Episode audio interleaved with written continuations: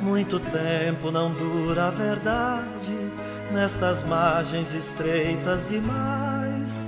Deus criou o infinito para a vida ser sempre mais.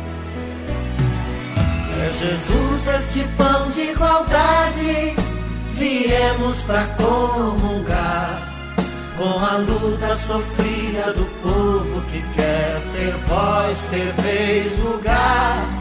Comungar é tornar-se um perigo, viemos para incomodar. Com a fé e união, nossos passos um dia vão chegar. Mensagem do Padre com Monsenhor Luiz Antônio. Querido povo de Deus, irmãos e irmãs na fé, com esperança renovada, fraternidade, diálogo, a todos um abençoado dia com a graça de Deus. Terça-feira, dia 22 de junho, 12 semana do tempo comum. O Senhor é a força do seu povo, fortaleza e salvação do seu ungido. Continuemos rezando por todas as vítimas desta pandemia e por seus familiares que tanto sofrem pelas perdas dos seus entes queridos. A primeira leitura é tirada do livro do Gênesis, capítulo 13, versículos 2 e de 5 a 18. Ló escolhe a região onde estão localizadas cidades-estado, como Sodoma e Gomorra. Assim ele entra no âmbito de uma estrutura que se sustenta graças à exploração e opressão do povo. Abraão toma outro caminho, fica aberto para uma história nova fundada unicamente na promessa e no projeto de Javé não tomando a dianteira para escolher a sua parte, mas uma vez Abraão entrega-se a Deus na fé, para que este lhe aponte o caminho. O salmo de hoje é o Salmo 14 ou 15, diálogo litúrgico realizado na porta do templo peregrino pergunta a um sacerdote responde sobre as condições necessárias para participar das celebrações. As condições para celebrar a relação com Deus dependem todas da justiça no relacionamento social, integridade e verdade no uso tanto da palavra quanto do dinheiro. Senhor, quem morará em vosso Monte Santo? É o refrão do salmo de hoje. O Evangelho é Mateus, capítulo 7, versículos 6 e de 12 a 14.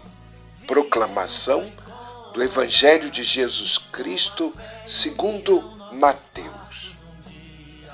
Naquele tempo, Disse Jesus a seus discípulos: Não deis aos cães as coisas santas, nem atireis vossas pérolas aos porcos, para que eles não as pisem com os pés, e voltando-se contra vós, vos despadecem. Tudo quanto quereis que os outros vos façam, fazei também a eles. Nisto consiste a lei e os profetas. Entrai pela porta estreita, porque larga é a porta e espaçosa é o caminho que leva à perdição, e muitos são os que entram por ele. Como é estreita a porta e apertada o caminho que leva à vida. E são poucos os que a encontram. palavra da salvação. A cautela pastoral. Soa enigmática a orientação de Jesus aos discípulos. Não dar aos cães as coisas sagradas, nem jogar pérolas aos porcos. O que estaria se referindo? A que estaria se referindo? As palavras do Mestre exortam a cautela no trabalho pastoral. Era uma forma de precaver os missionários contra a ingenuidade de partilhar a mensagem do reino com gente despreparada para recebê-la, ou pior ainda, avessa ao reino e aos seus mensageiros. Seria um trabalho inútil, com o risco de provocar uma reação violenta. Esta norma pastoral de Jesus pressupõe um mínimo de boa vontade e de abertura por parte de quem é evangelizado. É inútil querer levar alguém a converter-se ao reino contra sua vontade. Será pura perda de tempo. A palavra só produz fruto no coração de quem recebe com liberdade e alegria. Seria fazer mau uso dessa palavra querer forçar alguém a acolhê-la. Jesus intervém até mesmo um risco para a vida do apóstolo ao ter que os porcos, ao dizer que os porcos poderiam voltar-se contra ele e desperdiçá-lo.